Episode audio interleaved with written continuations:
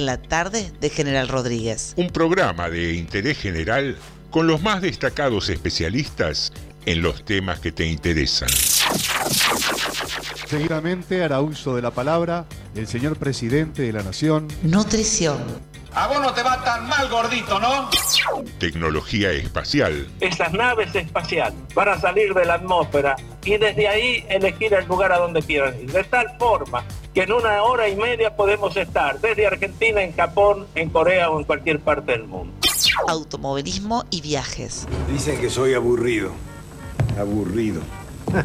¿Será que no manejo Ferraris? Aburrido. Viene una Argentina distinta. Y al que le aburra, que se vaya. Relaciones En internacionales. primer lugar, anuncio que el Estado argentino suspenderá el pago de la deuda externa.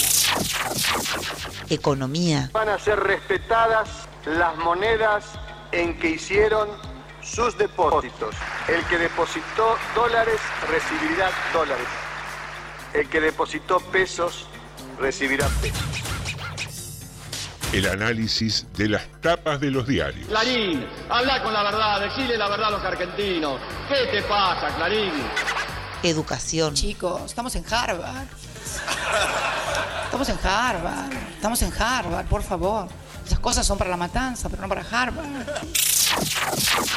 Filosofía y oratoria. que la Argentina tiene por donde no mires atractividades, oportunidades. Que ahora con el apoyo del narcotráfico, del, del ejército, fortalecemos la lucha contra el narcotráfico. para bajar el nivel de litigiosidad que tenemos en la Argentina. Según el último informe del Sistema Nacional Penitenciario. Y lo que nunca puede faltar. Buena música. ¿Cómo les va? ¿Cómo están? Aquí Alberto Fernández con la música de Alberto. Dos temas que yo elijo dentro de la maravillosa música que pasan en ese programa. TDM, tarde de Morondanga. Tarde de Morondanga. Tarde de Morondanga. Lunes a jueves a las 18 por Radio Municipal.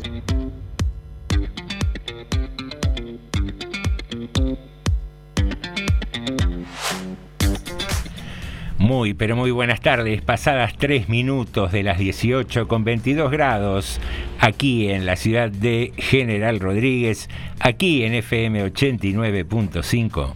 Damos comienzo a un nuevo episodio de Tarde de Morondanga. TDM para los amigos y vamos a dedicar este episodio, el número 18, como decíamos. El 18 es la sangre en la quiniela, si no me equivoco, señor Kreuski. Eso dicen, ¿eh? Eso dicen. ¿No es usted muy afecto al juego? No, no soy de jugar, no, no. No, bien, bien. Eh, entonces decíamos que el 18 es la sangre, así que vamos a dedicar el episodio de hoy a aquellos que les gustan las películas de vampiros. Es una buena dedicatoria, hay mucha gente amante del cine de, de vampiros, del cine de terror. Y a usted, Norma D'Alessandro, ¿le gustan las películas de vampiros? Hola, buenas tardes a todos, bienvenidos. Hola José, hola Alejandro.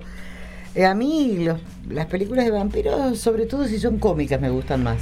Más las de, más las de humor, Sí. tomado en parodia el vampirismo. Sí, sí. Bien, bien, está bien, bien decidido, bien elegido también. ¿eh? Hay, hay, hay variantes de comedias de, de vampiros que están buenas. Lo, lo vi ahí como que me quería decir algo. Las otras como que ya me cansaron tanto y tanto. Eh, no es, no es un no es un algo como yo puedo decir, un género que me, que me guste tan. Las miro eh, también, de vez en cuando lo he mirado, qué sé yo. El Drácula que hizo Ford Coppola, si no me equivoco, este, me gustó mucho, digamos, y algunas también, algunas otras, ¿no? Pero no, quizás no sea, no es el género que más me, me gusta. Eh, hay, hubo algunas que sí que destacaron y hay otras que sí se, se vuelven medio Sí, sí. bizarras, ¿no? Ya. un poco. A mí ya después del COVID-19, ya cuando se habla de vampiros y de... ya me un de Particularmente de vampiros. Ya nadie quiere saber nada con vampiros. No. Ni murciélagos, Ni mucho murciélagos. menos. Así que aquí estamos, en el 5 de octubre, hoy, un, un día muy lindo, soleado, agradable, y un día en el que se conmemora el Día Internacional del y de la Docente. Ajá. Y como somos de mente bastante corta, generalmente nos tenemos que inspirar en las efemérides del día, hemos decidido preguntarnos y preguntarte quién fue tu maestro en la vida. Esto dicho en sentido amplio, obviamente. Sí. Un maestro puede haber sido un amigo, un padre, un tío, puede haber sido un docente literalmente hablando.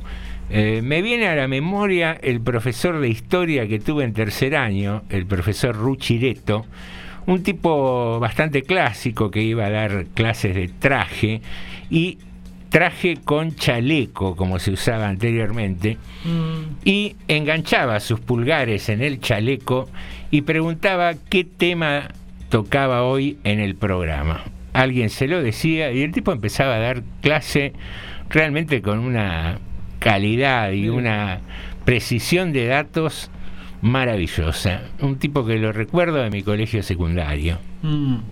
¿Usted cree que qué maestro, qué maestra, qué docente, qué maestro de la vida le viene a la cabeza? Sabe que no. No sé, no sé, no, no se me ocurre porque me- es como que uno va, no sé, mi, mi- mi sensación es que fui tomando cosas de, de un montón de gente y no, no, no tengo una, una persona que decir, la destaco por, por los demás, qué sé yo, no sé, no, no, la verdad que no se me ocurre. Bien. es medio en blanco quizá. Pero bueno. No ha tenido grandes, grandes maestros. No, creo. quiz- quizá han, han sido muchos los que han colaborado, me parece en esto. Digamos, no sé si será bueno para ellos que lo recuerde, pero Hay algunos que preferiría que no, los nombre. Mejor no, no, ni cerca estuviste. Pero bueno, este, pero la verdad que no, no, no, no tendría una persona para decirle, bueno, esta persona es la que me enseñó a hacer tal cosa. O digamos, mi gran maestro. No, quizás sí alguna figura de afuera, digamos, que uno dice, a mí me gustaría ser como tal persona porque uno le siguió la trayectoria. Sí. Pero no sé si es eso precisamente, no creo que sea eso. Claro. Me vino a la cabeza otros maestros de escuela primaria. Cuarto grado, Mm. el maestro Esteban se llamaba y la señorita Nancy. La señorita Nancy era ese prototipo de, de maestra linda de ojos celestes, rubia. Y nuestro maestro, que yo estaba en el otro, estaba con Esteban, porque había A y B en ese momento, Sí. se las rebuscaba hábilmente y nos hacía hacer alguna vez a la semana unas carreras con esos autitos que se rellenaban de, De masilla, y se le ponía una bolita o una cucharita. Entonces nosotros nos entreteníamos con eso y él se iba a hablar con la maestra del otro grado. Curiosamente, para mí, a la distancia, visto con la experiencia de vida, se la estaba afilando Ajá. tranquilamente y mandaba a los niños a jugar las Ah, carreritas perdón, para perdón, que, perdón, que no molesten. Que no moleste, que no joda. Afilando, ¿no? Término que desconozco. Afilando se le cayeron 25 sotas. Estaba seduciéndola, cortejándola, le arrastraba el ala, como Le decía mi arrastraba abuela. el ala, Claro, pero todas esas cosas, Es sí. un palomo. Así se usted, decía. usted piensa hoy que seguramente le arrastraba el ala, como dice. Eh, los chicos dirían está macheando, ¿no? Porque hacen match con las con las plataformas estas de, de contacto, pero en aquel tiempo, digamos, los tangueros decían se la estaba Se afilando. la chamullaba, como Se la los chamullaba, exactamente. También. Y Norma, usted no nos ha dicho, maestro, maestra, que haya tenido ahí a lo largo de su vida. Bueno,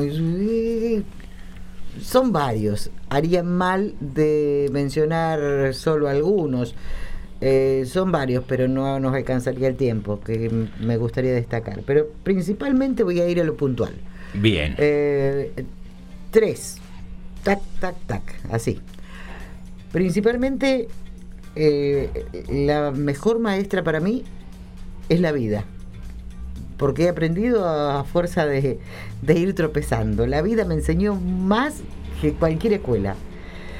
Eh, luego mis padres, o al revés, que me han enseñado y me han dejado muchísimas cosas, que hoy me doy cuenta y le doy tanto valor para, para sobrevivir, para vivir, para, para darse maña para todo.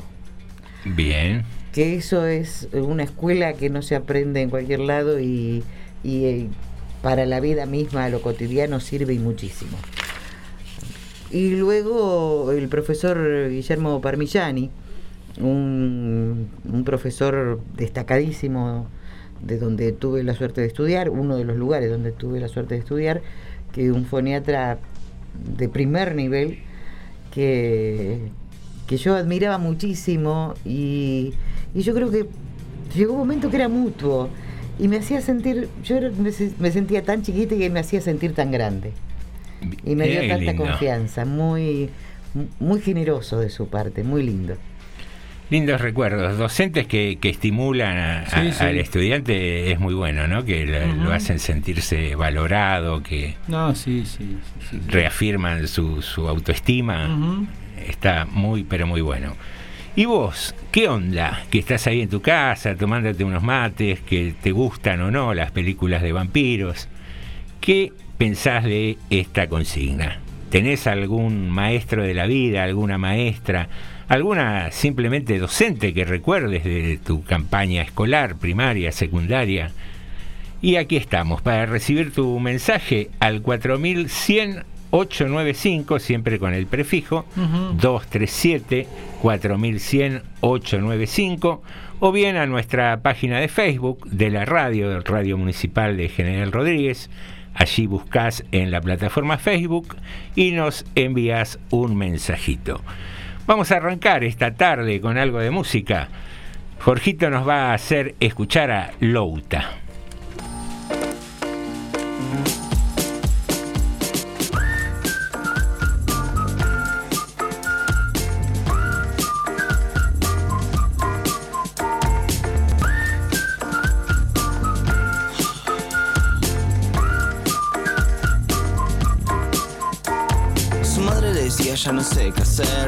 Decía que la haga bien, si los fósforos se encienden que se compre un tren, que el disco ni lo saque si no lo hace bien, y ahora está angustiado porque falta teca, angustiado porque quiere un feca, angustiado porque ve sus pecas, angustiado porque quiere un sega, un par de melodías y no sé qué hacer, si el disco suena raro ya no sé qué hacer, si las cosas que me dicen no las puedo ver, las cosas que me pasan no las puedo hacer, y ahora está angustiado porque falta teca, angustiado porque quiere un feca, angustiado porque ve sus pecas. Y las cosas que le pasan no las puede ver. Ayer te vi y no es cualquiera, me convencí que soy primera. Puedo verte cerca de cualquier lugar, puedo hacerme cargo de lo que no está. Ayer te vi y no es cualquiera, me convencí que soy primera. Lo puedo ver de lejos, muy lejos. Lo puedo ver de lejos. me contradigo y me desespero pensando qué es lo que sería si no fuera cantando. Si fuera por Andrea me vería en primavera y no me quedo corto. Ya sé que no te copa que le ponga miel a todo. Si te copa que la pases bien me gusta sin razones. Sé que la arca dorada que te compré se hundió en el momento. Y sé que la arca rosada que te inventé quedó en el intento. Y si fuera por Andrea me echaría en primavera y ya fue. Si tiro cualquiera, tiro cualquiera. Porque te quiero y como te quiero, soy lo que sea. Y no es cualquiera, me convencí que soy primera. Puedo verte cerca de cualquier lugar, puedo hacerme cargo de lo que no está. Ayer te vi y no es cualquiera, me convencí que soy primera. Lo puedo ver de lejos, muy lejos. Lo puedo ver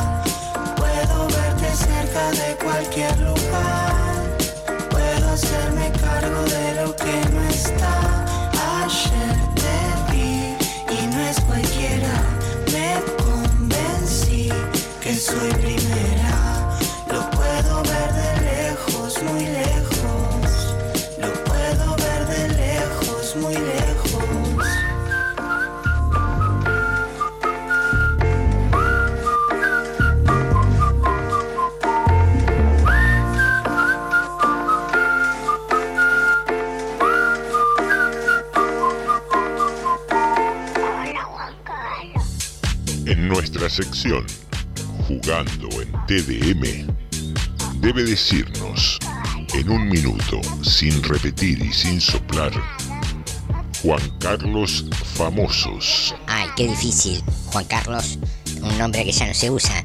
A ver, eh, Juan Carlos. Ah, Juan Carlos Mesa. Eh, Juan Carlos Pugliese. Juan Carlos Altavista, Minguito. Eh, Juan Carlos Calabró. Mm, a ver. Juan Carlos, Juan Carlos. Juan Carlos Baglietto. eh, Juan Carlos Sonetti, el escritor. eh, eh, Juan Carlos Reutemann. No, Reutemann era Juan Carlos. Eh, Juan Carlos Onganía. eh, Ju- Juan Carlos Bloomberg. eh, Juan, Juan Carlos, el rey de España. Ese vale es de afuera, ¿vale? Estás escuchando TDM, Tarde de Morondanga. Pero probablemente no entiendas mucho, porque acá está el espíritu. No sirvo para esto. La punta de la lengua atornillada con la única palabra que nos queda en esta cuadra sin tiempo. ¿A salvo de qué? En este roce de mangas, entropías de cal viva en los tajos de mi colchón. No vengas. Estoy sacándome los yuyos, las babosas. Dejaste varios surcos. Estoy buscando el hormiguero. Todavía. La primavera es cuento. Texto y voz, Silvana Ávila. Hola, cuartel de bomberos de Rodríguez. ¿Sabe quién habla? Habla la llama.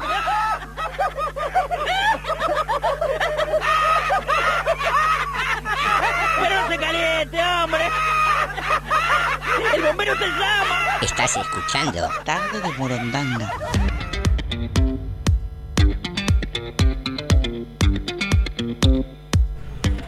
Muy bien, aquí regresamos a TDM Tarde de Morondanga y queríamos contarte que una de las novedades del día de hoy fue que no se logró quórum en la Cámara de Diputados para el tratamiento de la ley de etiquetado frontal.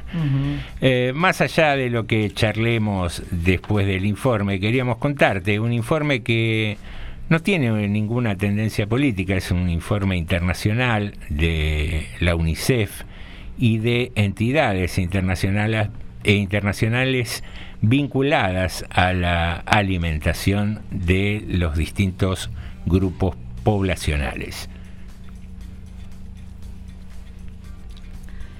La ausencia de una regularización sobre etiquetado vulnera los derechos de niñas, niños y adolescentes y también los de sus familias porque no pueden acceder a la información que necesitan para saber si lo que consumen es saludable, subrayó la representante de UNICEF Argentina, Luisa Brumana, y advirtió que la obesidad afecta especialmente a las poblaciones más vulnerables. En Argentina, el 41.1% de los niños, niñas y adolescentes de entre 5 y 17 años presenta exceso de peso, mientras que esta problemática afecta al 67.9% de las personas mayores de 18 años, según los resultados de la segunda encuesta nacional de nutrición y salud. El representante de la Organización Mundial de la Salud Argentina, Enrique Pérez Gutiérrez, coincidió en que el problema de la obesidad en Argentina, así como el resto de la región de las Américas, es muy grave, preocupante y desafía a los estados a impulsar políticas regulatorias para dar respuesta efectiva sanitaria a esta problemática. En tanto, Carmelo Gallardo, especialista en seguridad alimentaria a cargo de la representación de FAO en Argentina, destacó que el etiquetado frontal de alimentos resulta también una estrategia para garantizar el derecho a la alimentación, la salud y combatir la malnutrición y el sobrepeso. Recordemos que este derecho no solo se entiende en términos de cantidad suficiente de alimentos, sino también en términos de una alimentación adecuada, de la cual el derecho a la información también forma parte y es necesario para que las personas puedan elegir. Argentina tiene la tasa más alta de exceso de peso en menores de 5 años, de América Latina, con un 13,6% según la encuesta nacional de nutrición y salud. La iniciativa, que también busca un llamado para legisladores y decidores, promueve la incorporación de advertencias sanitarias en el frente de los envases a través de los octógonos negros con letras blancas, tal como lo establece el proyecto de ley sobre promoción de la alimentación saludable que esta semana aprobó el Senado de la Nación y que ahora es necesario que consiga el respaldo de los, de los legisladores en la Cámara de Diputados, de Diputados para su sanción.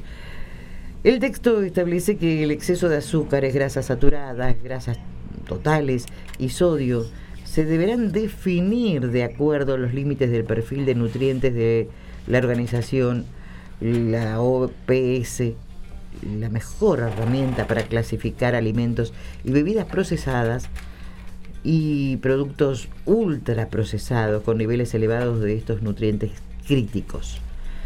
El proyecto también incorpora aspectos en la regulación de la publicidad dirigida a niñas y niños, la promoción de los entornos alimentarios escolares y la importancia de la educación alimentaria y nutricional en las escuelas. Así, el objetivo del etiquetado es indicar de manera sencilla y clara cuando un producto tiene exceso de sal, azúcar o grasas, tal como lo hicieron países como Chile, México, Perú y Uruguay. La disminución y prevención del sobrepeso y obesidad se encuentra en línea con los objetivos de desarrollo sostenible fijados para 2030, cuyos compromisos destacan la necesidad de garantizar una alimentación sana, nutritiva y suficiente y llaman a los estados a facilitar una vida sana y promover el bienestar de todas las personas. Muy bien, eh, este es un informe que partió de la UNICEF eh, en tiempos en que ya el proyecto había sido tratado en Senado y faltaba el dictamen de diputados, que iba a ser hoy, pero por cuestiones políticas, podemos decir, en principio, uno de los bloques mayoritarios, que es el de Juntos por el Cambio, decidió no bajar y dar quórum para que haya sesiones. La explicación puede tener variadas miradas, puede con toda razón decir que, bueno, como eh, Juntos por el Cambio quería meter otros temas como eh, el análisis de boleta únicas y demás cuestiones que consideraba importantes, y el oficialismo no quiso hacerlo, decidió no bajar. Ahora, aquí hablamos muchas veces de los grupos de presión empresarios. El tema del etiquetado frontal de los alimentos nos permite conocer a ciencia cierta qué estamos comiendo. Eh, los alimentos hoy en día vienen con eh, una etiquetita muy chiquita, generalmente ilegible por el tamaño, en el que nos dicen qué contiene, qué ingredientes, sin mucha precisión ni certeza, y, como decía el informe, afecta a las capas sociales de menos recursos. ¿Por qué? Porque ese juguito barato, esa gaseosa barata, ese, e, ese snack que, que vos lo podés comprar porque es un poquito más barato, generalmente es muy dañino para la salud y son alimentos ultraprocesados. Contienen grasas saturadas, contienen excesos de azúcar de acuerdo a los niveles recomendables para tener una buena salud. Entonces, siempre cuando hablamos de grupos de poder que se valen y trascienden muchas veces la política, Mm. hablamos de esto, de que les interesa poco la salud de la población, son esos grupos de poder que hablan de las exportaciones, de la agroindustria y bla, bla, bla, y no les interesa si fumigan al lado de un colegio rural, al lado de un pueblo. Sí, sí. La, el argumento principal es generar una mayor producción y ahora solapadamente se valen hoy de diputados de un grupo político que tienen nombre y apellido, que deciden bajo una excusa eh, de negociación política no asistir. Lo cierto es que otra vez los grupos de poder económico lograron impedir la generación de una norma, de una legislación que nos permita leer con facilidad en un- cualquier alimento que compremos si tiene exceso de azúcar, si tiene exceso de grasas, si tiene exceso de sodio. Entonces, nada, estar despiertos un poco a eso, ¿no? Saber quién le fue eh, ayudante en determinados momentos a estos grupos que poco le interesan de la salud de la mayoría de la población. Ahora eh, estoy escuchando expectante y más o menos sé lo que me va a responder cada uno porque lo hemos charlado quizá en otros momentos. Eh, pero de estamos hablando de un grupo que bueno no accedió a dar quórum. Estamos hablando de un empresariado, pero desde el otro lado, desde quienes propongan Mm. este ley de etiquetado, también hay empresarios a los que les puede interesar y les puede causar la misma repercusión eh, en el bolsillo, digamos, o eh, en la venta. Eh, eso es lo que quizás no se llega a entender.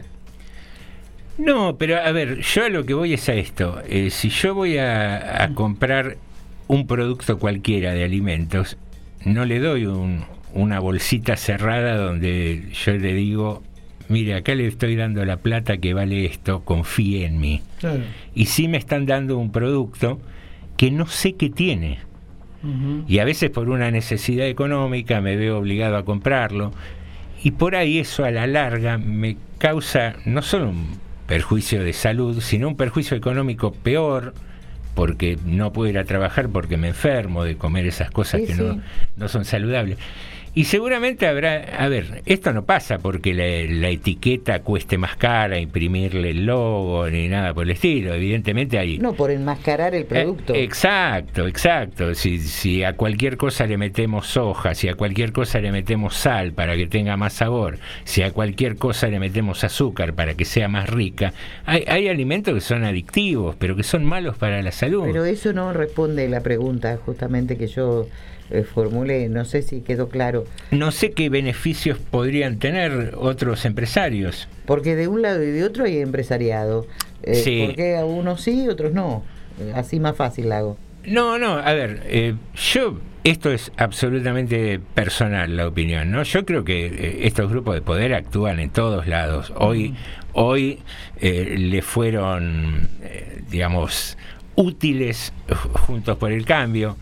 Eh, hay una realidad, el jefe de gabinete es un tipo que está vinculado a la, a- a la provincia que mayor producción de azúcar tiene Sí. y todos los alimentos estos saturados en azúcar obviamente no les resultaría cómodo a los ingenios dosificar o al menos blanquear Ujú. la cantidad de azúcar que tienen los alimentos. Pero hoy claramente un grupo de legisladores decidió no bajar y dar quórum.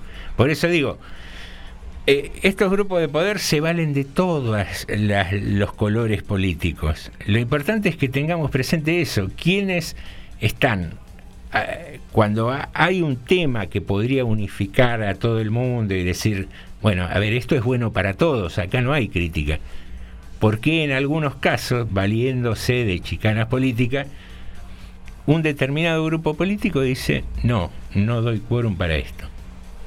No, yo lo, que creo que, bueno, por lógica, mi opinión es parcial, ¿no? Pero eh, lo que digo es simplemente, está claro acá, está claro, digamos, el que lo quiera ver, por lógica, que acá vos tenés un grupo que no quiso, un grupo de diputados que pertenecen a, varios sectores, de- pero digamos, su mayoría son de juntos, que digamos que privilegiaron su- sus intereses con las empresas. Eh, yo no digo ni que sean delincuentes ni nada por digo simplemente acá había un interés concreto que te- era, era sencilla la cosa. Por un lado vos tenías el etiquetado, que era decirle a la gente, mira, este alimento, y no siempre lo más barato, pues hace un rato estaba viendo una marca de galletitas, por ejemplo, muy conocida, muy, muy conocida, de una empresa muy conocida, este, que no es barata, que claro que te decía like. Pero cuando vos, si con la ley de etiquetado, por ejemplo, no podría decir like. Y tendría que decir, tiene tantas calorías que en realidad son mucho más que, las, que los light.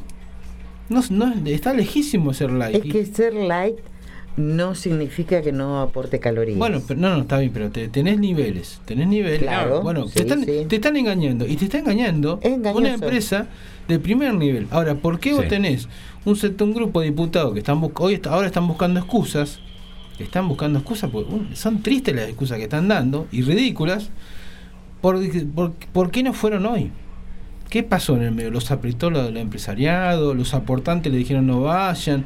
No sé qué pasó, pues yo no estoy ahí. Pero digo, vos tenías una, una norma que beneficiaba a la gente y una y, y eran dos posiciones, o beneficiar a la gente o no beneficiabas a la gente. Bueno, todos esos diputados decidieron no beneficiar a la gente. Después si los, si los apretaron, si les dieron plata, si no lo hicieron por una cuestión política, simplemente si perjudicó al gobierno, simplemente. Este, no sé por qué lo hicieron, pero lo concreto hoy, que hoy es ese grupo de diputados de, de Juntos y otras bancadas, bueno, terminaron perjudicando a la gente. Sí, es, es- es una realidad. Y, y- y lo que decía recién Norma, Mm. a ver, el código alimentario define claramente cuándo se puede usar el término light. Por eso aparecen tantas gaseosas con variantes como free, cero, Claro. eh, cosas que no cumplen con determinados parámetros de, Sí, sí. de salubridad y se utilizan otro tipo de endulzantes que quizás no son tan sanos. Eh, El por- aspartano, por ejemplo. por eso, claro, por eso no se puede utilizar el término light y empiezan a aparecer otros sucedáneos, por decirlo de alguna Que manera. entre otras cosas es cancerígeno. Se Obvio, bueno, pero a, a eso vamos. Hoy concretamente un- un- una bancada política fue funcional a estos grupos de poder que poco le interesa la salud de todos. Y es lo que hablamos siempre, más allá de las posiciones políticas que tenga cada uno, enmarcarse o, o quedarse adentro de una propaganda, del marketing, de la libertad, del bla, bla, bla, siempre aparecen estos mensajitos por atrás, ¿no? Eh, no legalizo la- la- el etiquetado frontal, pido descuento de impuestos. Sí, sí, sí. Eh, son las cosas que muchas veces en la vorágine de la bronca, de fomentar la grieta, de fomentar el no, voto esto para que no gane el otro, no por mí, no voto por mis propias convicciones, voto para que no gane el otro. Y, y- y analizado es muy triste. Sí, ¿no? sí. Es muy triste no votar por lo que a uno le gusta, sino votar para que el otro le vaya mal. Exactamente. Tenemos mensaje, José. Lo escucho. A ver, acá dice. Viviana nos dice: Buenas tardes, me gustaba la serie de Casa Vampiros, la super psicodélica. Y me acuerdo esa serie. Mi señorita de primer grado, al otro tema, Cristina. Mi papá fue un gran maestro de la vida. Mi tío docente fallecido, Osvaldo Alberto Aquino. Dice: Las personas descuidan el consumo de agua. Me extraña que el Uni- UNICEF no lo diga. Gracias por, porque tenemos eh, en, en Argentina agua potable. eh, Fíjense si no lo que pasa en África, que la mayoría de los niños tienen una barriga preponderante por el consumo de agua con bacterias, nos dice eh, Viviana. Lidia nos dice, hola tarde Morondanga, mi maestro fue mi tía Alicia, era la escuela número 10 de las Malvinas. Y nos está preguntando que si sabemos qué pasó con los bomberos y ambulancias que andan por la ruta 28, ya estamos averiguando, Lidia. Por acá Leticia, la el último mensaje que tenemos, un, un- un audio. Vamos a ver si podemos escucharlo a Leticia. Muy buenos días, gente linda. Muy buenos días. Qué hermoso día, ¿no? Ay, Dios, qué pregunta linda. Bueno, eh, maestro de la vida, mi padre, que me enseñó todo, me enseñó todo. eh, con mis hijos se hizo de papá, de abuelo, y, y fue mi, mi ídolo, mi gran, mi gran, mi gran, mi- me, me enseñó la vida de, de Vita, de Perón, me, me enseñó a ser solidaria, me, enseñó la vida, la vida. Eh, ahí tiene al lado suyo Norma, eh, ha sido muy amigo del papá de Norma, eh, de, de un, un peronista amigo de un gran, de un gran, de un gran radical. Beso Norma. Y maestra, y mi maestra de la infancia, yo no sé si fue de cuarto grado, quinto grado, se me hizo una la- laguna, la señora de Santillán, la mamá de Mirma Santillán, la directora del Museo Histórico Municipal. No la voy a olvidar jamás. No la voy a olvidar jamás a esta señora. El amor, la dulzura que daba esta señora, el amor que, nos, que me dio, es, ninguna maestra en mi vida me lo ha dado. Y con el tiempo, con mis hijos chicos, jamás vi una maestra igual a ella. hábilmente y nos hacía hacer Un beso al cielo. Gracias, gente. Muy bien, estos son lo- los mensajes que tenemos por el momento. Qué, qué lindo, ¿no? Que los oyentes tengan, tengan recuerdos Sí, respecto de sí. sus maestros de vida, su- Mm. sus docentes y demás. La Gracias única, a Leticia, disculpa José, gracias a Leticia por el recuerdo. Sí, es verdad, había una, una amistad y bueno, eh, lo dejo ahí. Lo dejo ahí, gracias por el recuerdo. Lo dijo y muy bien. Y lo recordó también. La única sugerencia que le hago a los oyentes, bajen un chiquitito la radio cuando mandan audios, porque a veces se pierde lo que ustedes mismos están diciendo. Una, una sugerencia para que podamos apreciar más cada uno de los mensajes. Amigos, amigas, hemos charlado sobre este tema del etiquetado, sobre las consecuencias que genera.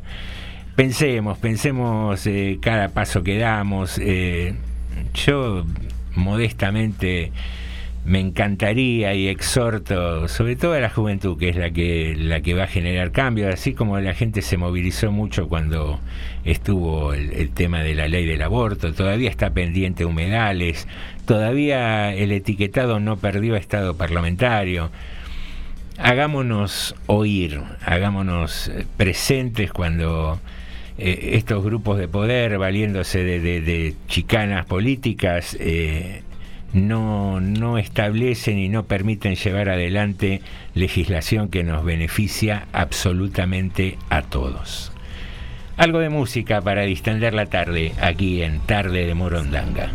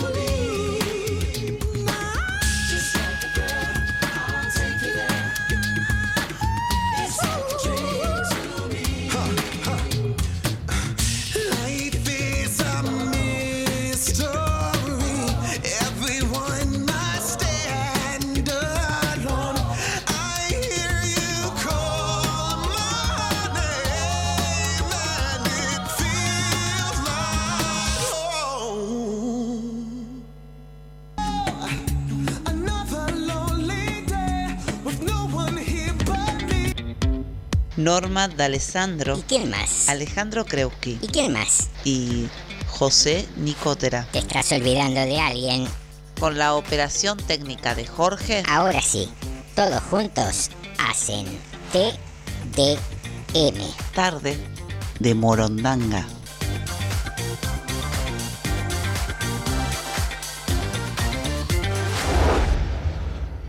No me vengas a hablar de amor si calentás el agua para el mate en una pava eléctrica.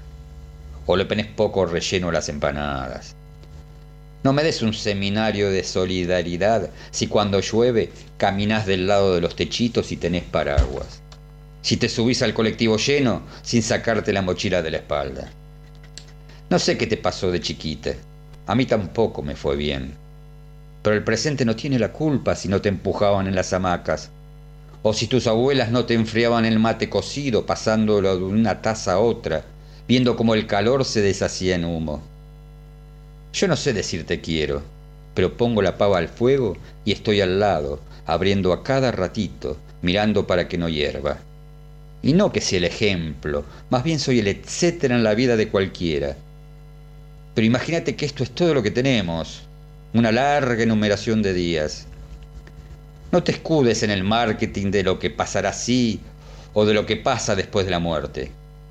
La vida está más acá y el infierno y la salvación se esconden en lo cotidiano. Texto Verónica Peñalosa. Voz Daniel Batalov. Estás escuchando TDM. TDM. Contacto telefónico.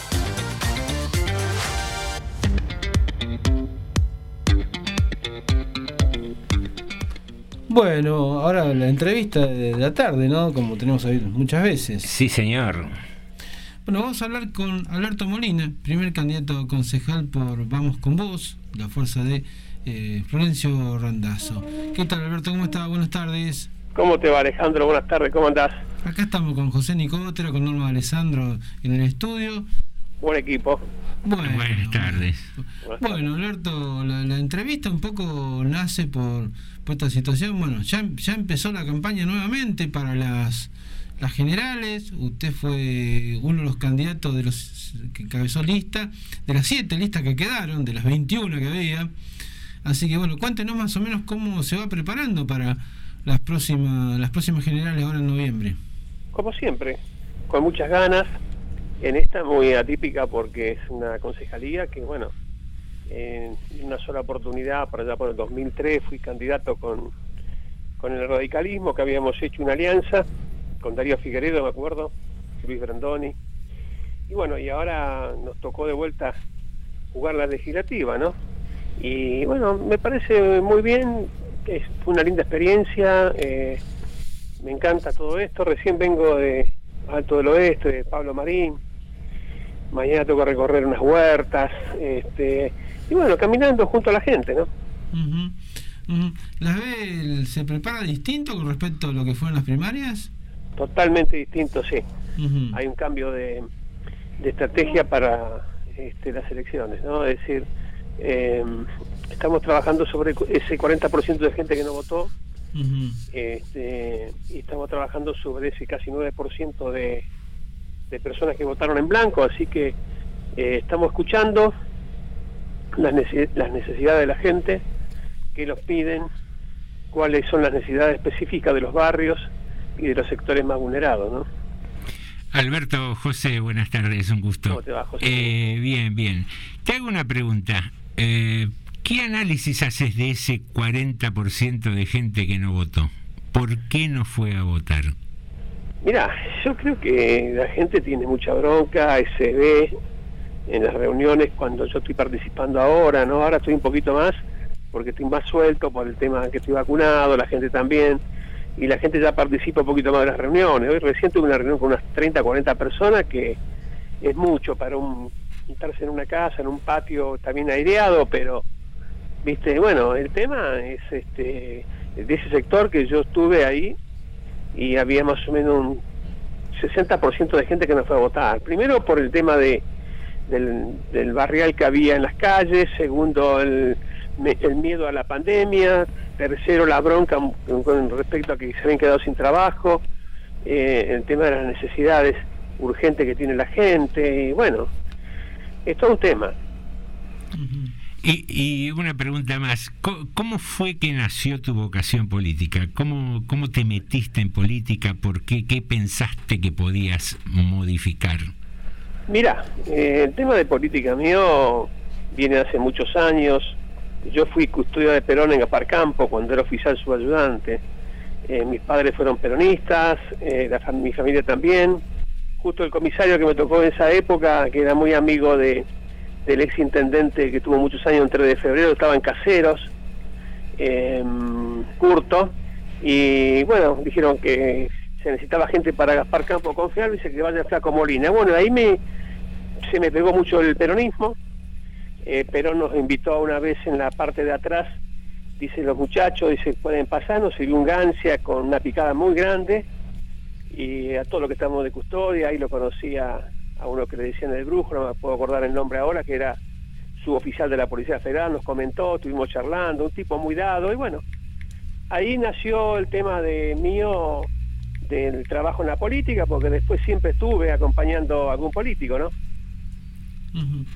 Y Alberto, digamos, eh, vos me decías que bueno que la, la campaña la encaraban de forma distinta, digamos, a lo que fue la primaria. El- pero digamos, tiene, tiene, está preocupado por una digamos, veo que lo que pasa más de una vez que la gente después se concentra en las generales con respecto a la primaria. ¿Ve algún movimiento de eso o cree que puede mantener y quizás eh, aumentar la cantidad de votos? Yo creo que, no, no, eh, yo siempre aumenté la cantidad de votos porque eh, tengo mi manera de trabajar, a veces me exige de las circunstancias, ¿no? Y a mi, a mi entorno también. Nosotros en las primarias anteriores, vos fijate que cuando estábamos con la baña, sacamos también casi la misma cantidad de votos y después este, nos fuimos más de un tercio arriba. Este, ¿Por qué? Porque realmente vimos dónde estuvimos fallando, dónde no estuvimos, el por qué. Este, bueno, si nosotros eh, eh, tendríamos un, un, este, una situación económica que podríamos movilizar 30, eh, eh, 30 vehículos, te digo, combi, hacemos un desastre con la votación. Nosotros no tenemos logística como para el día de la elección, como para llevar la gente a votar, este, y muchas cosas que pueden hacer tanto Cambiemos como el oficialismo, ¿no? ¿Usted Eh, ve el tema de ve el tema, por ejemplo, que se ha intentado en los últimos días de algunos, sobre todo algunos sectores de juntos, dejar esa duda de una posible de un posible fraude? ¿Lo ve posible eso usted? No, yo el fraude no lo veo, no lo veo posible nunca, ni de un lado ni del otro, porque cuando nos tocó perder con Scioli, que perdimos por po- muy pocos votos cuando yo estaba dentro de la estructura municipal, eh, enseguida el, el oficialismo dio a conocer que habían perdido las elecciones, ¿no? Sin ningún problema. Cuando en otros países, cuando se son tan justos, siempre hay problemas, incluso hasta en Estados Unidos, en la última elección que tuvo Donald Trump. Acá no se ha cuestionado nunca nada. El macrismo tampoco ha cuestionado eh, su pérdida anterior. Es decir, en ese, en ese aspecto yo creo que hay un respeto hacia la democracia que es muy importante por, la- por las dos partes mayoritarias. El único tema es eh, que tienen que respetar a las partes minoritarias que son los que a veces en los debates son, eh, son más escuchados o tienen cositas mucho más profundas que le necesita la sociedad y que, eh, eh, que hay que tenerlos dentro de un recinto legislativo. Este, Imagínate Molina dentro del recinto legislativo hablando sobre temas de seguridad, sobre temas de, de que la gente realmente necesita o muchas cosas, ¿no? Como nosotros fuimos capaces en su momento de crear el departamento judicial, de, trabajar para la creación del departamento judicial. Este, somos capaces de apoyar para que vengan cuatro comisarías más, General Rodríguez, a trabajar sobre las calles que realmente se deben mover los móviles, que hay que pavimentarlas, los colectivos, las escuelas que están faltando.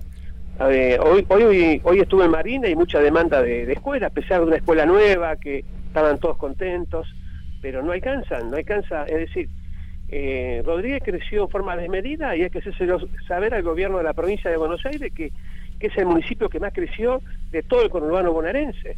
Entonces, si creció el municipio, nos faltan un montón de cosas y tenemos muy poca recaudación, porque la gente es carenciada, la gente es pobre, no puede ni comer, menos va a poder pagar sus impuestos. Entonces, todo un tema que va de la mano y que hay que trabajarlo realmente y a veces cuando eh, de un sector de otro entran con muchos concejales, hay algunos concejales que realmente no tienen ni noción de lo que está pasando en los barrios, ni siquiera los puedo haber llegado a caminar. Este, eso no lo quiero desmerecer, pero yo sé que los que encabezan listas siempre están, son dos o tres sobre cinco, pero sería lindo que sea más salpicado el tema del, del Consejo Liberante y que, la, sep- y la gente sepa votar de que esta no es un- una guerra, sino que corten boleta, no hay ningún problema. Los que quieran votar a Molina y, y- y- y al sector de Fernández arriba, que lo vote, y que quiera votar al sector de Darío Cuba arriba, uno que abajo voten a Molina, yo no tengo ningún problema en el corte de boleta. Pero el asunto es estar y representar a una gran porción de la gente que uno vino trabajando durante tantos años con muchas cosas y que hoy sería importantísimo con, con mi edad, con mi experiencia, representarlos, ¿no? Sí, una consulta, eh, ya que hace tanto tiempo que estás eh, metido en la política de Rodríguez. ¿Qué, ¿Cuál fue la mejor y la peor medida que te parecen, según tu criterio o el, el criterio de tu sector, que tuvo la gestión de Cubar y que tiene la gestión en, en, en funciones en este momento? Mira, en el tema de seguridad, eh, yo no le echo la culpa ni a Ana María Motino, no le, no he echado la culpa ni al secretario de Seguridad, eh, ni le he echado la culpa eh, a los intendentes, porque los periodos son cortos, tanto el periodo de Mauro García en pandemia como el periodo de Darío Cubar son cortos en realidad. Es decir, que vos estás un año este, gestionando, trabajando y automáticamente ya entras en campaña de vuelta para la legislativa, después entras, este, otra vez te pasa un añito más de trabajo y de vuelta entramos para el, este, eh, las este, eh, las nacionales, ¿no? Entonces es todo un tema que viene de la mano. Yo yo veo que en el tema de seguridad eh, nosotros hemos quedado. Nosotros eh, yo he compartido el municipio en un momento en que teníamos la activa el destacamento de Marabó, teníamos activo eh, este, el barrio Güemes, teníamos activo bien el bicentenario, funcionaban muy bien algunas dependencias policiales las, dos que teníamos, pero nunca tuvimos más de dos dependencias policiales. Es decir, que desde la época de Hilandro venimos con primera y segunda comisaría, cuando en realidad tendríamos que tener la comisaría número 6. Hoy lo hablé casualmente con Ana María Motino. Entonces, eh, eh, parecería que indirectamente nosotros, los políticos, eh, el Ejecutivo, y yo me incluyo también porque yo soy parte de, esta- este tema, no, no estoy dentro del gobierno, pero sí estoy trabajando en política, que liberamos la zona, porque sin sin comprometer al personal policial no podemos tener esta esta región que tenemos con 83 barrios, con la cantidad de habitantes que tenemos y que con cantidad de forasteros, porque viene mucha gente que a, a vivir a General Rodríguez Nueva que ni siquiera la conocemos, y tener la policía que tenemos. Entonces, por más que trabaje bien Ibarra, que se rompan la cabeza todo lo que tiene a trabajar, es imposible trabajar contra esta marea. O- o tenemos que poner seguridad, iluminar los barrios como corresponde y empezar a pavimentar los troncales donde tiene que ingresar las ambulancias, los móviles policiales, señalización de calles y cambiar el sistema de cámaras inalámbrico para trasladarla cuando yo quiero o cuando el mapa del delito me lo diga. Bien, el tema de, de seguridad eh, claramente es la crítica de las dos gestiones. ¿Y el acierto cuál podría ser? El acierto son muchos, porque están en- en un municipio donde se recauda un 17% y se pueden hacer obras. Yo hoy vi que estaban haciendo la avenida central, la estaban eh, reparando la central allá en, en Marín, este, re- este, reparándola, arreglándola. Está bien, estamos en época de, de, elecciones, pero bueno, por lo menos en la época de elecciones la gente hay que darle algo y la gente se lo merece. Tiene que salir a votar. No, no, eh, como estaba la avenida central, no podía ni siquiera salir a un colegio o trasladarse. Entonces, hacer cosas eh, es, este, es lo que a mí más me gusta. Si, a ver, si, si se hicieran cosas y estaríamos todos tranquilos, yo me quedo en mi casa. No necesito hacer política, porque ya tenemos dos, dos fuerzas ma- ma- mayoritarias que están trabajando. Pero como yo lo necesito, que soy de clase media, lo necesita la gente de clase baja, clase media. Y la clase alta también. No podemos tener, seguir teniendo los bancos que tenemos, no podemos tener el banco piano eh, eh, eh, como sigue estando, este, marginando la a- nuestros ancianos. Es decir, tiene que eh, eh, creció mucho Rodríguez, no hay un banco en Malvinas. La gente se va de Marabó a sacar dinero a Moreno. Perdón, Marabó, de Alto del Oeste. Sí, sí. Alberto, perdóname que te interrumpa. Eh, mencionaste la palabra de clase media, clase baja. eh, tenés una visión, digamos, de, de estratos sociales, evidentemente, y sos una persona que viene del palo de la seguridad. El tema de la inseguridad y la delincuencia, ¿cómo lo ves vinculado con las penurias económicas? Mirá, yo nunca trato el delito con, con el tema de la necesidad. Lo que pasa es que realmente no hay trabajo. La gente se cansa de golpearse la cabeza y yo creo que a pu- que puede llegar a delinquir es porque consume alguna droga, algún elemento o algo para tratar de evadir la situación donde está. Hay chicos recién casados de veinte y pico de años que no pueden sustentar uno o dos chicos. Eh, la mujer está trabajando haciendo trabajos eh, en negro en algunas viviendas, trabajar como puede y traer el manguito a la casa o con algún plan este, y, es muy triste. Y ese chico que tal vez consumió algo es el que va a salir a delinquir. Entonces, porque no tiene conciencia de lo que está haciendo. Si nosotros no, no- vemos que no hay bandas organizadas. Lo que está organizado sí es el tema del narcotráfico, que es lo que tenemos que estar cuidando. Pero el tema de lo que, de este, ni siquiera el menudeo tampoco está organizado. Ahora, lo que tenemos que cuidar sí es que nuestra sociedad, hoy estaba hablando del tema del hecho de casero. Yo salí en un medio, en una radio nacional hoy a hablar de este tema. Eh, pasó lo mismo que Chano. No tenemos, eh, no se puede institucionalizar a las personas que están dementes. Está perfecto, porque es una ley nacional, inter- perdón, internacional, los derechos, eh, derechos humanos, etcétera.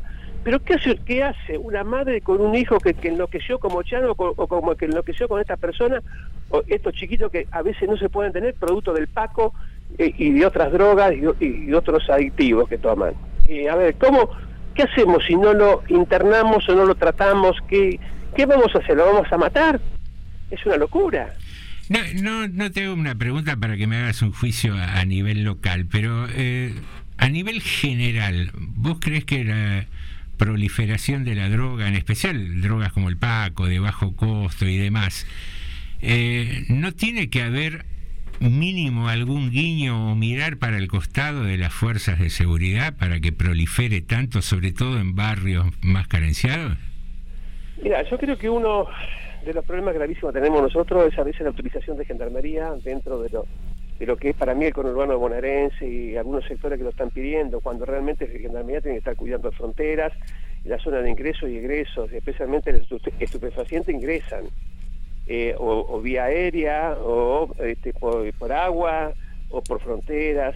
Entonces tenemos que tener mucho cuidado con, en ese aspecto, ¿no? Es decir, eh, a veces una pasta base puede llegar acá a Rodríguez, se puede, eh, se puede terminar cocinando acá en la zona, pero eh, eh, la pasta base viene de afuera, no sé, no sé.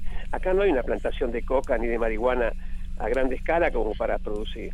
Entonces, nosotros que debemos cuidar es este, el ingreso de esos estupefacientes, que no es un problema nuestro, sino es un problema federal, es un problema a nivel provincial.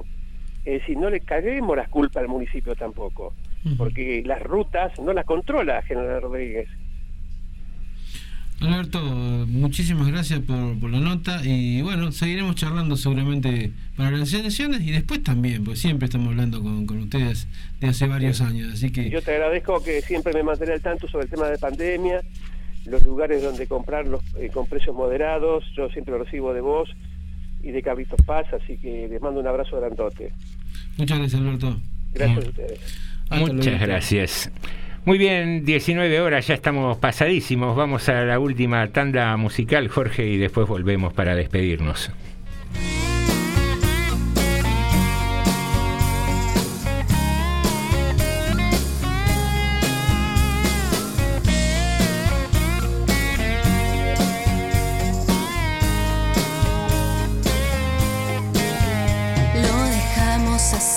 Final abierto. Más que amor, esto es un experimento. Cada tanto apareces, me decís que me quieres y después escapas por unos techos. Me sentí una rata de laboratorio de un científico con título de loco. Cada tanto apareces, me decís del paraíso al infierno.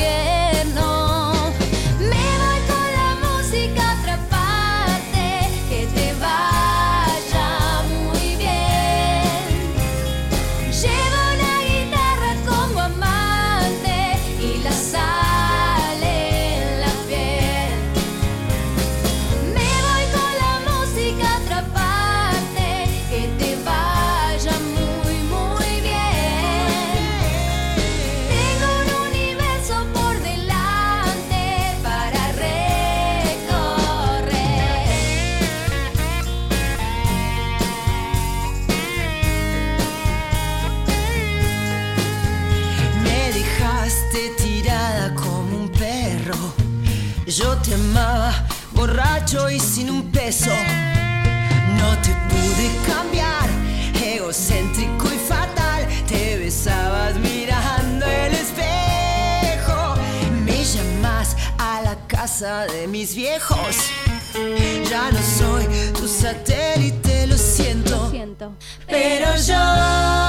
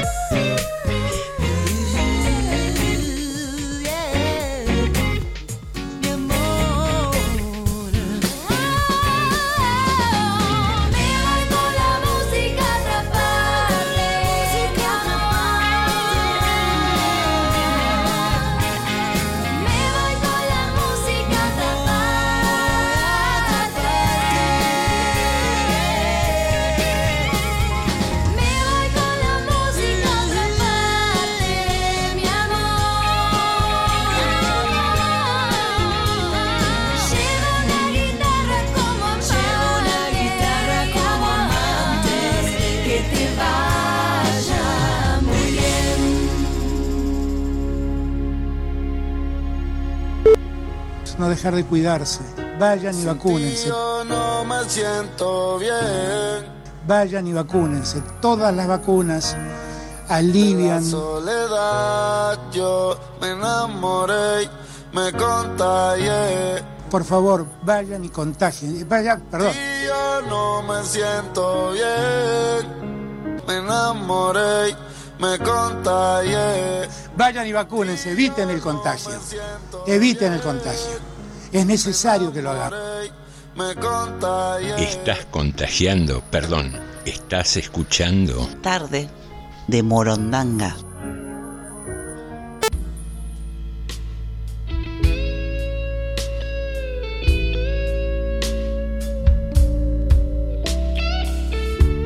Deberíamos enamorarnos más seguido.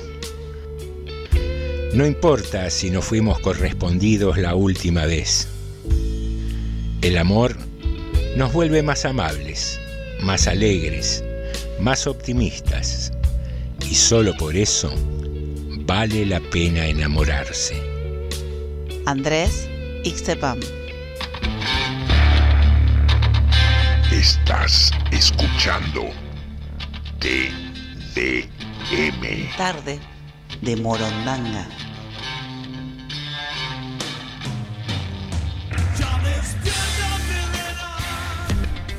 Muy bien, señoras y señores, pasaditos de nuestra hora. Creo que este, este horario nos está quedando medio chico de sisa, ¿eh? me Sí, parece. Estamos sí, teniendo mucho material, mucho material. Y usted tiene noticias. Tengo cosas locales, una que desde hoy a la mañana tenemos un corte de agua en la zona sur de la ciudad, que involucra ya algunos barrios de, la zona norte también, porque bueno, se, ha, pues, se produjo una rotura bastante grande de un caño ubicado en la avenida Presidente Perón, que es la continuación de acá de España, a la altura de la calle Rivadavia, Rivadavia en realidad.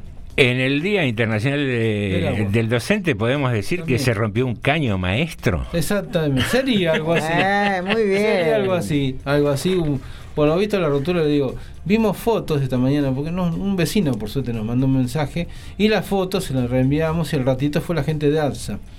Bueno, los trabajos están llevando varias horas porque la rotura hubo que reemplazar parte del caño, y una parte bastante grande del caño. Por lo visto se han tenido que romper, han tenido que y bueno, lo que es- cuesta después que eso se seque, calculo todo lo que se usarán no sé qué materiales, pero bueno, la gente ya a esta altura está media podrida también porque bueno, pasó. Pero bueno, fue una rotura de hoy a la mañana esto y la verdad que la gente ASA trabajó bastante rápido. Eso es un tema que todavía est- estaban sin agua en muchos lugares. Después también otro, otro que tuvimos hoy fue un paro de recolectores de residuos de la empresa que es la que nos brinda el servicio en Rodríguez, terminó multipropósito. Una disputa que hay entre bueno, los trabajadores, aparentemente por varios incumplimientos de la empresa, entre ellos, entre ellos, la situación que se está dando con este con la falta de pago a la hora social de los de, los, que es la que tiene a los trabajadores de terminal multipropósito, y algunas otras cositas más. Nos falta, nos falta quien alega esto que el candidato, el secretario general de choferes, Pablo Zuna, este está medio peleadito hace un tiempo largo con el oficialismo. Y bueno, y se viene la licitación también de la nueva, digamos, el nuevo servicio de recolección de residuos, así que me parece que hay todo un combo. Pero bueno, lo real es que hay atrasos en la empresa. Hay un poco de todo, quizás. Bueno, por otro lado también tuvimos eh, a nivel local un accidente hace un ratito. eh, la- en la zona de Marabó, más o menos lo que se conoce acá en General como Pilar Chico, en realidad que era parte de la zona de las canchas de polo. Este, un choque entre un auto y una moto.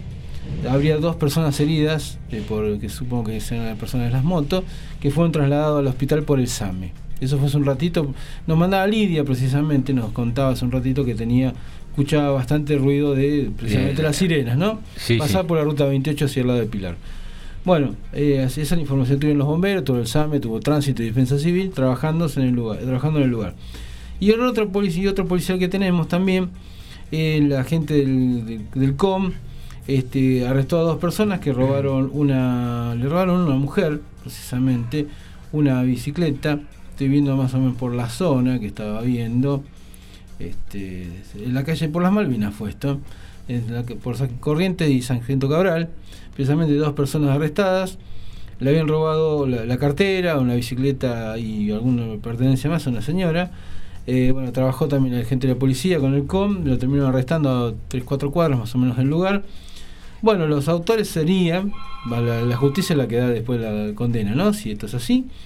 Una persona de 27 años de Villa Bengochea y un joven de 18 años del barrio San Carlos, que está ubicado cerquita ahí de, de donde pasó. Los dos están alojados en la comisaría primera. N- Números nacionales para terminarlo.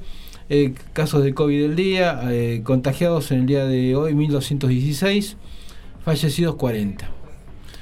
Números bajos, pero bueno, eso como que se va manteniendo cierta meseta, ¿no? Baja por suerte, pero meseta al fin. Y nos y estamos viendo, bueno, que a nivel local en los últimos tres días tuvimos un caso, nada más. Sábado, domingo y, mejor dicho, viernes, sábado y domingo tuvimos un caso solo. Hablando de recolectores de basura, de basura, Sí. de recolectores de residuos, Sí. a esta señora que le robaron la cartera, la, la bicicleta, estos muchachos jóvenes, ¿qué clase de basura son? Eh?